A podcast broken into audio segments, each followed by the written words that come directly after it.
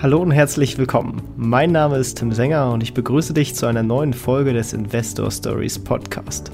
Erfahre von anderen Investoren, wie sie gestartet sind und welche Erfahrungen sie auf ihrem bisherigen Weg gemacht haben. Lass dich von ihren Geschichten, Strategien und Vorgehen inspirieren und schreibe deine eigene Investor Story. Hallo und herzlich willkommen zum Investor Stories Podcast. Und wir haben mal wieder einen Gast äh, oder eine Gästin zu Gast, die bereits im Podcast war, und zwar die Sonja Rehm. Herzlich willkommen zurück. Ja, moin. Lange nicht gehört oder gesehen, ne? Ich zweite Mal. Ja, mich ja erst recht sowieso nicht. Das war ja noch bei Daniel. Und zwar Aber ganz. Aber wurde mir wärmstens empfohlen. ja, das freut mich. Äh, genau, es war ganz zu Anfang äh, der Corona-Pandemie. Ähm, empfehle ich euch auf jeden Fall. War ein sehr cooler Podcast. Äh, sollte man reinhören, um ja, Svenjas Anfänge sozusagen und, und was sie sich da aufgebaut hat, ähm, mal die Story zu hören. Aber vielleicht für diejenigen, die die Folge noch nicht gehört haben, magst du so einen kleinen Rundumschlag geben, wer du bist, was du so machst und was man vielleicht von dir wissen sollte. Ja, also ich bin äh, Kind vom Dorf und auch auf dem Dörben aufgewachsen, äh, um Niedersachsen rum oder in Niedersachsen. Und dann aus dem kleinen Öd in Richtung Hamburg irgendwann gewandert, weil ich da äh, als Beamtin lange Jahre gearbeitet habe, war dann in der Großstadt auch ähm, lange ähm, unterwegs und auch, ja, sag ich mal, meine Wurzeln habe ich dort ausgeschlagen.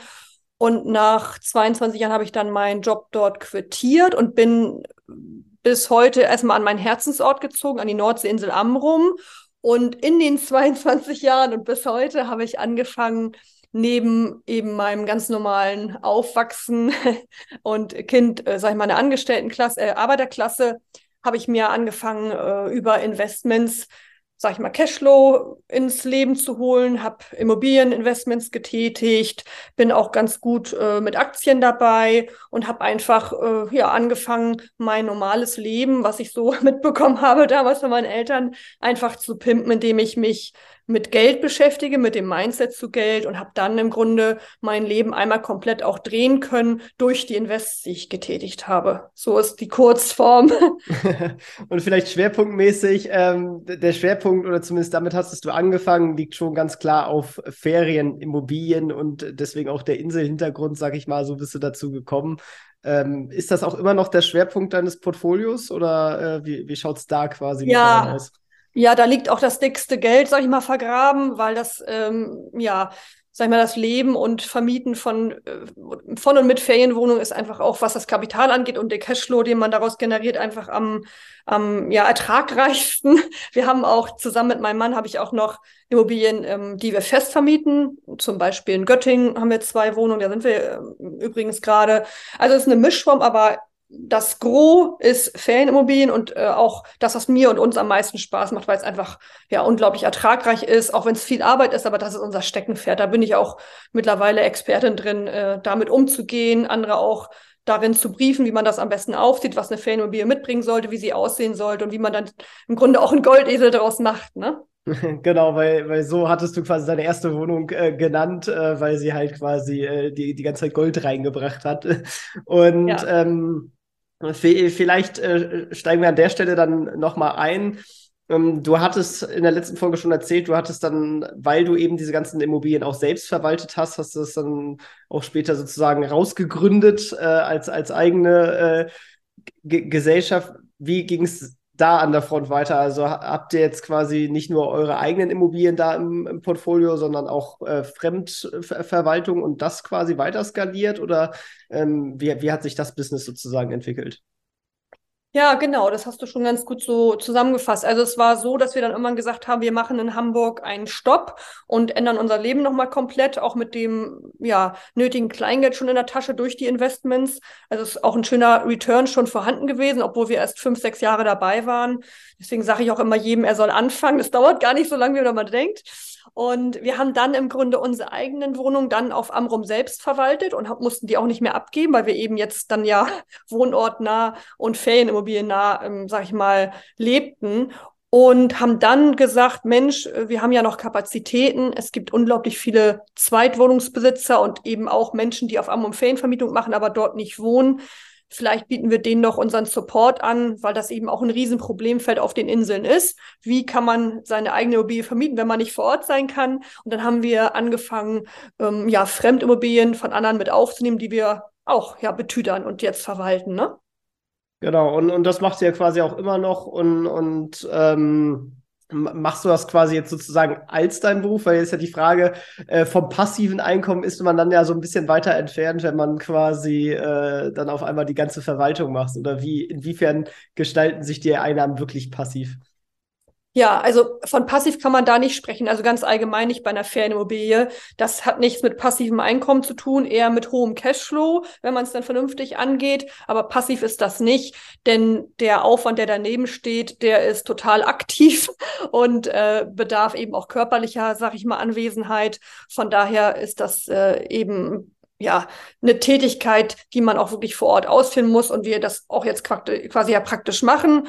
Und äh, wir machen das mehr oder weniger hauptberuflich. Ja, ich hatte zwischendurch noch ein Geschäft auf Amrum eröffnet, weil wir für die Agentur, also wir haben quasi eine Agentur für Ferienwohnungen gegründet auf Amrum und wir haben eine Ladenfläche beziehungsweise Bürofläche dafür gesucht, damit wir auch für ähm, die Leute sichtbar sind als Agentur und auch als Ansprechpartner fungieren können für ankommende Gäste für die Wohnung.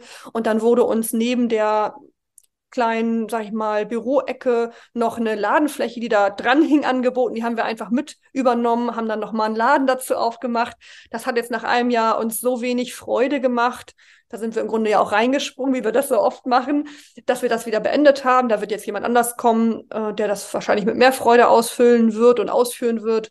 Und wir machen jetzt aktuell nur in Anführungszeichen die Ferienvermietung, ja, neben anderen Projekten, aber da nimmt man uns am meisten wahr gerade. Man könnte ja auch sagen, ähm, um das wirklich passiv zu gestalten, stellt man sich Leute an oder man, man, man source das aus. Warum habt ihr diese Entscheidung, also euch quasi dagegen entschieden? Frisst das zu viel Rendite oder macht es halt so viel Spaß, dass ihr das einfach gerne mitmacht, sozusagen? Also mir macht es unglaublich Spaß. Ich habe es schon als kleines Mädel mit meiner Oma immer zusammen gemacht und für mich ist das tatsächlich eine Leidenschaft und da gehört alles zu, von der Reinigung, sag ich mal, bis zum äh, Gästeempfang. Das ist alles dabei und mir macht auch nichts davon nicht Spaß. Von daher bin ich immer jemand, wenn ich eine Leidenschaft habe, möchte ich das auch gerne ausführen, logischerweise, um die Leidenschaft auch zu leben.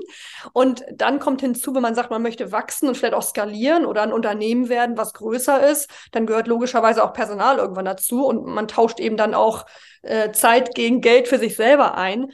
Aber wir kriegen links und rechts mit, gerade in den Insellagen, und da leben wir aktuell nun mal und arbeiten wir, dass es unglaublich schwer ist mit Personal. Ist ja überall auf der Welt gefühlt so. Personalmangel und Fachkräftemangel. Und wir haben ein, zwei Versuche unternommen, vielleicht dann doch jemanden mit reinzunehmen und haben immer wieder gemerkt, okay, die Leidenschaft, die wir in die Sache reinstecken, in unsere eigenen und auch in die Fremdwohnung, die bringt bisher keiner mit. Und deswegen haben wir uns dafür entschieden, die Agentur so groß oder klein zu lassen, dass wir alles immer selbst machen können mit 450 Euro Kräften, weil die findet man noch ganz gut auf der Insel.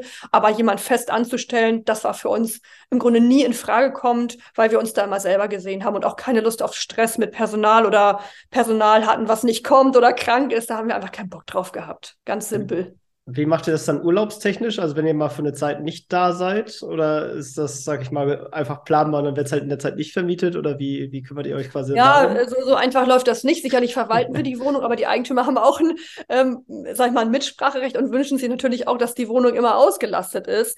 Aber es gibt ähm, jetzt vier Wochen im Januar, die wir uns rausnehmen. Das sind unsere Betriebsferien.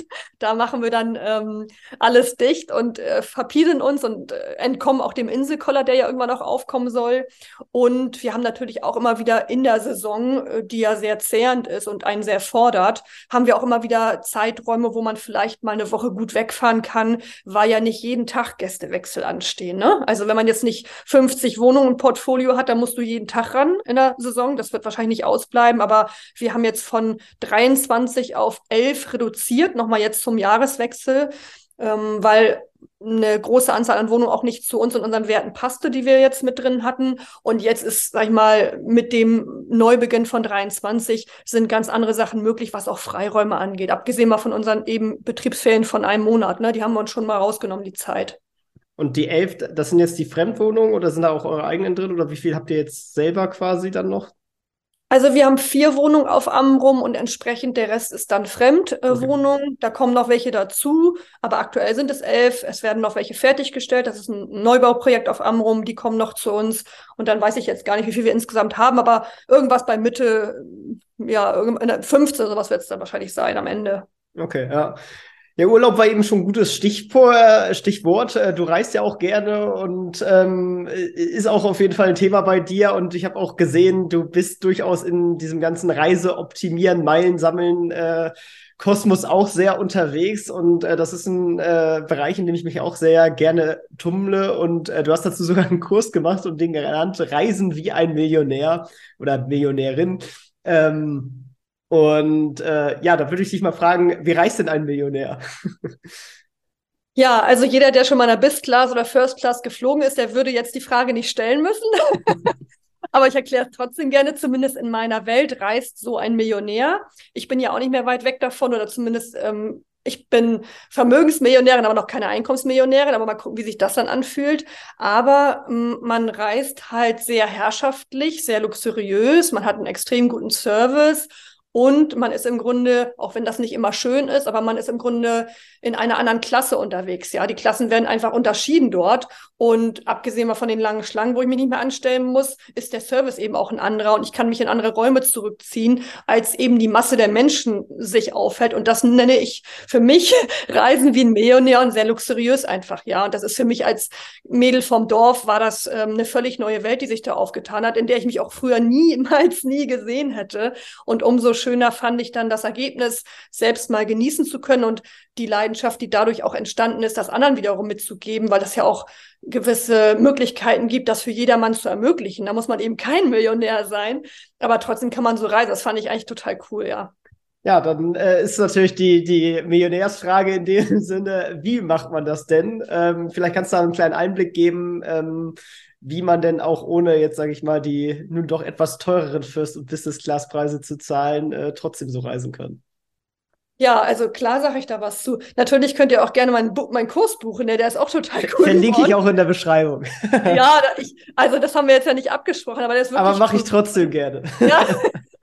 ähm, und zwar geht das quasi über das Sammeln von Meilen. Und Meilen sammelt man eben nicht, wie viele denken, durchs Fliegen an sich, sondern mh, mm, man sammelt die zum Beispiel durch Alltags Ausgaben. Also ich zum Beispiel habe heute Morgen meine Brötchen beim Bäcker geholt und habe damit Meilen gesammelt, weil ich die mit einer bestimmten Karte bezahlt habe. Äh, das kann eine Kreditkarte sein, in dem Fall war es eine Debitkarte. Und mit jedem Kauf, den ich tätige, sammle ich auf bestimmten Wegen Meilen oder Punkte, Punkte aber wiederum, die zu Meilen generiert werden können. Und so habe ich haufenweise irgendwo meine Quellen, wo ich Meilen ansammle und kann die dann wiederum ziemlich gut vom Umtauschverhältnis zum Reisen und Fliegen nutzen. Also man kann nicht nur damit fliegen, man kann auch Hotels buchen und andere Dinge tun, aber ähm, ja, extrem gut bei bestimmten großen Airlines eben nutzen, um mir so äh, ziemlich schnell, wenn ich damit clever äh, an den Start gehe, meinen ersten Bis- oder First-Class-Flug entweder komplett buchen über Punkte oder Meilen oder ich äh, grade quasi mal einen meiner Flüge, den ich gebucht habe, ab damit ne? und zahle dann auch keinen Cent dafür.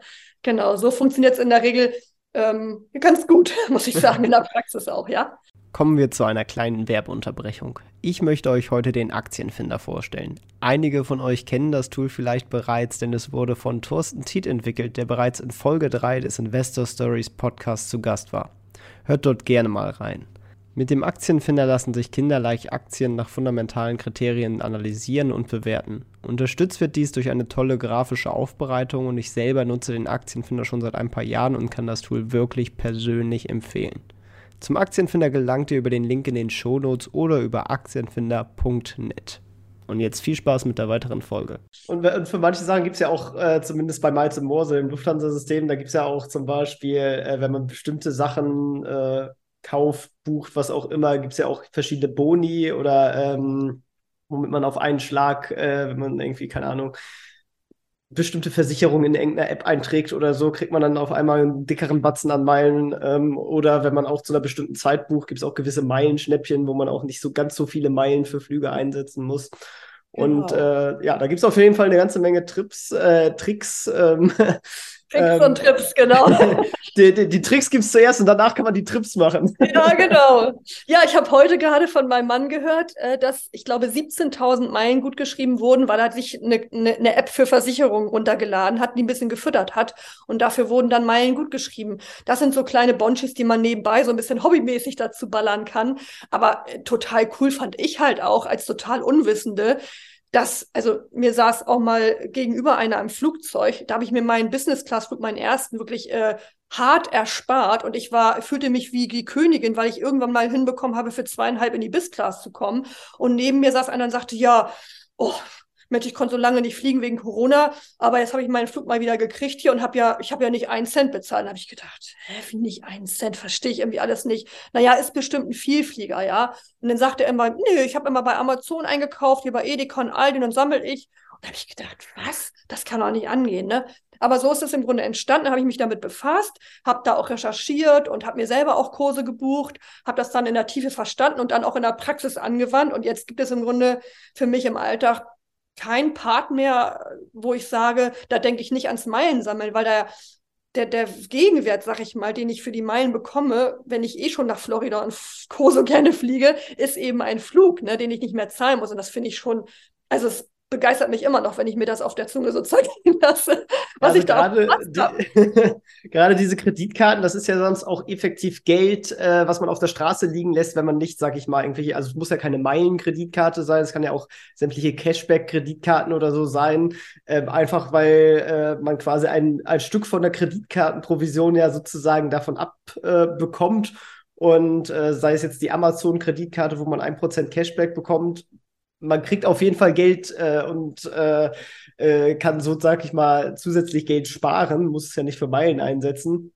Ähm, ja. Und äh, ja, sollte deswegen auf jeden Fall schauen, dass man nicht einfach mit seiner normalen Bankkreditkarte äh, zahlt, äh, sondern dann halt mit etwas, wo man auch noch mal ein bisschen Taschengeld zu verdient sozusagen. Und vielleicht ja. noch mal die, die Meilen auch in Relation zu setzen ähm, diese 17.000, die da dein Mann äh, verdient hat. Also ich habe mal nachgeguckt, so ein First-Class-Flug äh, nach New York, der kostet 92.000 Meilen ähm, beim, bei Miles More zum Beispiel. Also da sieht man schon, man kann relativ schnell auch dahin kommen, wenn man so ein bisschen äh, ja, sich in dem System bewegt.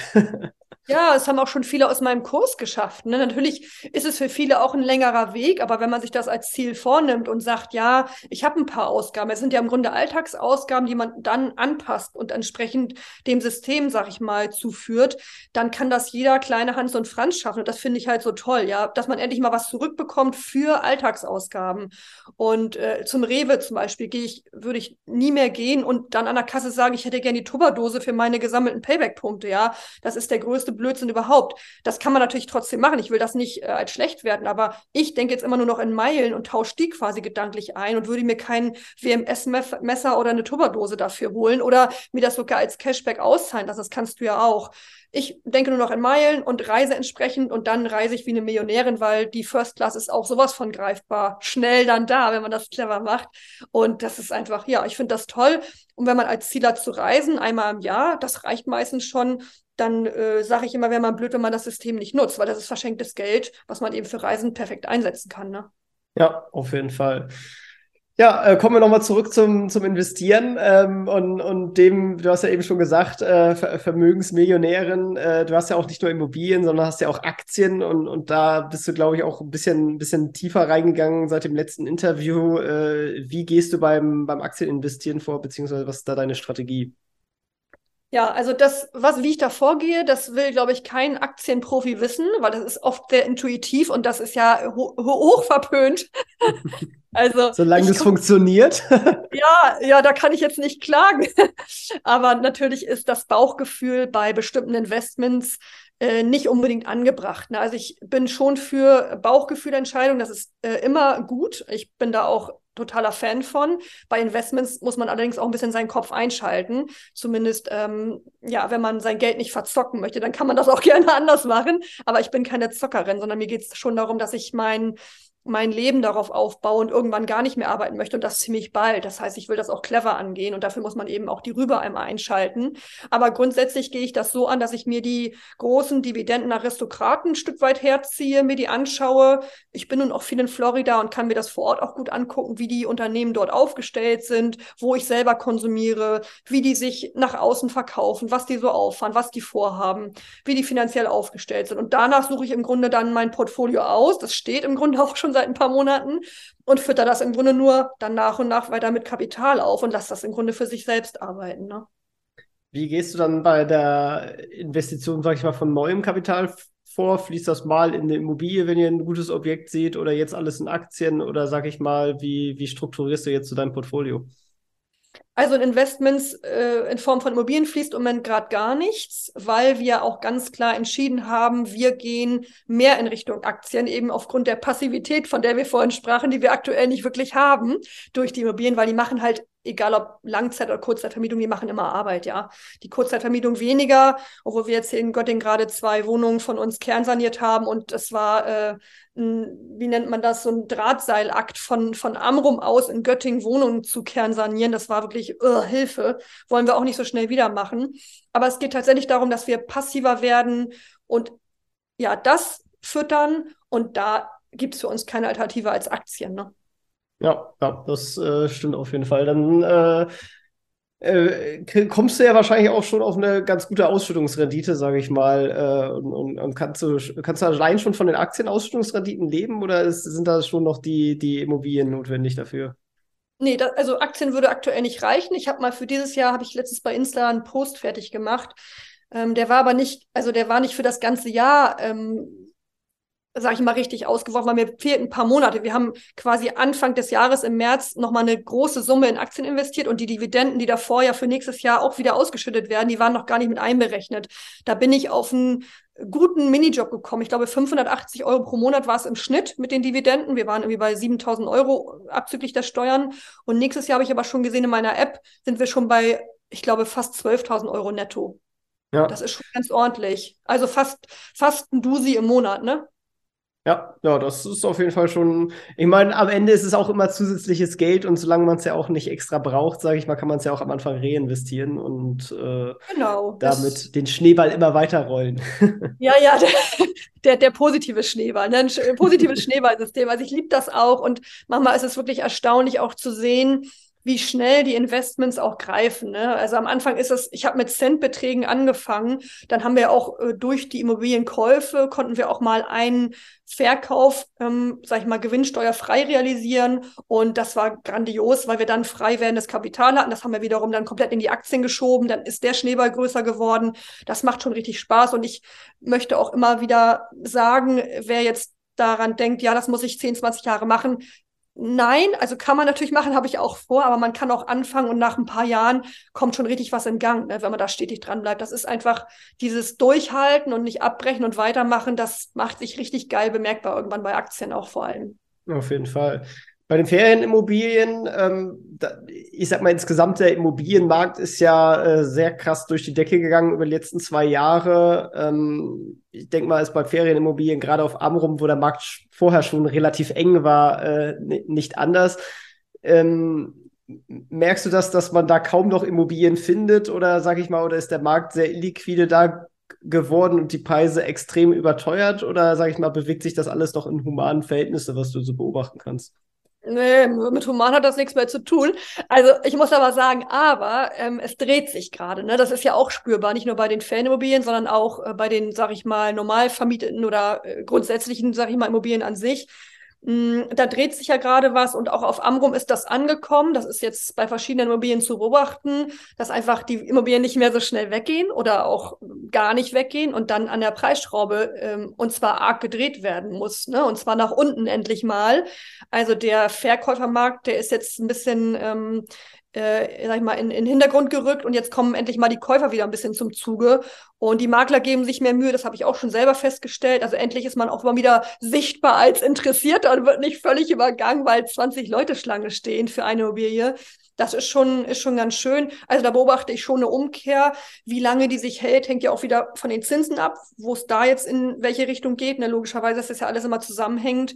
Aber aktuell ist es äh, wieder interessanter, Immobilien zu kaufen und jeder, der da Bock drauf hat, sollte jetzt auch anfangen, seine Fühler auszustrecken und da auch ready zu sein für entsprechend, ja, Möglichkeiten, ne? Ja, ich glaube aber, man sollte auch vor allem keine Kompromisse, sag ich mal, in dem Sinne eingehen und, und immer quasi auch mit dem, mit dem Zinssatz vergleichen, weil ja die Zinsen werden zum einen teurer, falls man das Ganze fremdfinanziert. Und auf der anderen Seite kriegt man halt risikofrei mittlerweile selbst in Euro irgendwie 2,2 Prozent oder so auf eine deutsche Staatsanleihe.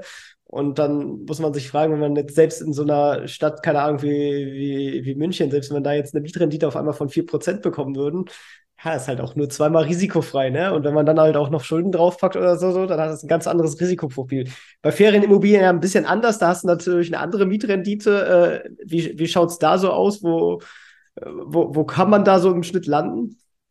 Also ich sage immer, es muss mindestens zweistellig sein, sonst äh, würde ich das gar nicht anfassen, das Ding. Das ist auch nicht immer möglich oder nicht immer möglich gewesen, weil einfach die Preise viel zu hoch waren. Also der, der Gewinn liegt immer noch im Einkauf, ja, auch über die Laufzeit. Aber es ist möglich und das haben auch meine Immobilien alle gezeigt. Und ich sag mal, unter 10 Prozent würde ich die gar nicht anfassen. Das muss so ein Ding abwerfen, dann macht es wirklich Spaß in allen Belangen. Und man kann auch mal Ausfälle, die wir ja jetzt auch erst alle lernen mussten, wie Corona, da waren neun Monate Beherbergungsverbot.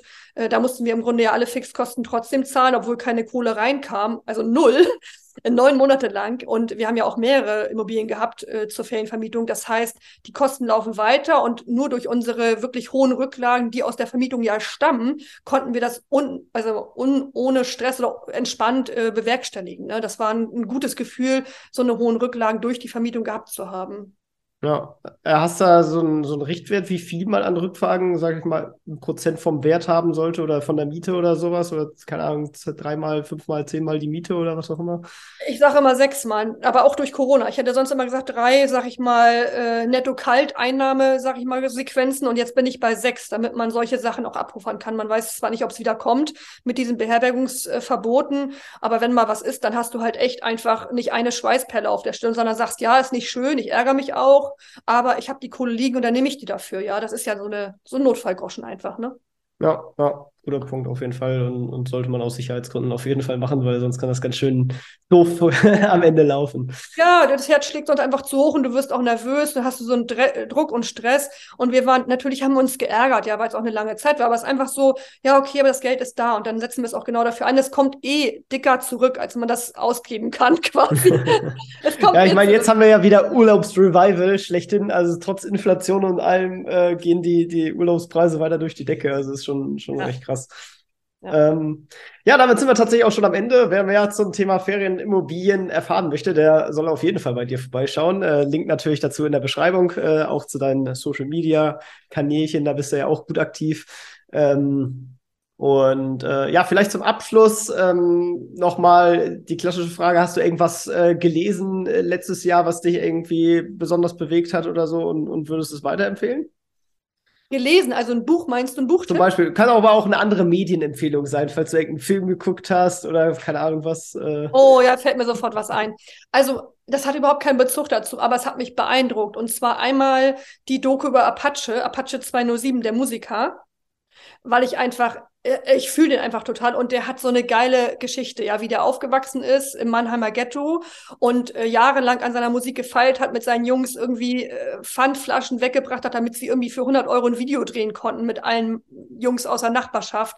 Und dann ist der irgendwann durch die Decke gegangen, wurde erfolgreich. Und wie authentisch der in dieser Reportage, die die erste ist, die überhaupt von ihm, sag ich mal, rausgegangen ist, berichtet und wie ehrlich dieser Typ ist und wie intelligent auch. Also es ist der erste mit seinem Bruder, der da Abi auch in dem Ghetto gemacht hat, ist unglaublich geil gewesen. Da kriege ich immer noch Gänsehaut und ich finde immer, man darf auch so eine Doku mal von solchen Leuten sich angucken, äh, weil die waren ja auch oft in so einer Schublade solche Menschen und äh, das, da konnte ich den ganz toll rausholen und habe äh, ja seitdem auch irgendwie so, ein, so eine Liebe in meinem Herzen für ihn. Also wenn, dann guckt euch mal Apache 207 an die Doku, die ist einfach geil, um sich mal ein bisschen zu erden und zu sagen, Mensch, äh, ja, so kann es auch gehen. Und der hat einfach auch durchgehalten, er ist motiviert und hat sich immer wieder hochgerappelt und ist dann irgendwann auch erfolgreich geworden. Und das ist auch ein, das ist eine Erfolgsformel auch für Erfolg. Ne? Und die zeigt er im Grunde auf eine ganz andere Art und Weise auf. Und deswegen finde ich die to ja, total toll. Ja, das ist doch mal eine andere Empfehlung und auch ein guter Ratschlag fürs Leben. Äh, immer, immer wieder aufstehen und weitermachen und, und äh, sich reinhängen und äh, dann kann es auch klappen. Äh, vielen Dank, äh, dass du dir die Zeit genommen hast und wieder viele tolle Insights mit uns geteilt hast. Ähm, ja, vielen Dank und bis zum nächsten Mal. See you later, Alligator. Bye, bye. Ciao. Das war's auch schon wieder mit dieser Podcast-Folge. Ich danke dir ganz herzlich fürs Zuhören. Wenn dir der Podcast gefallen hat, würde ich mich sehr freuen, wenn du ihn mit einer Bewertung auf iTunes unterstützt. Außerdem möchte ich dich gerne dazu einladen, der Investor Stories Community auf Facebook beizutreten.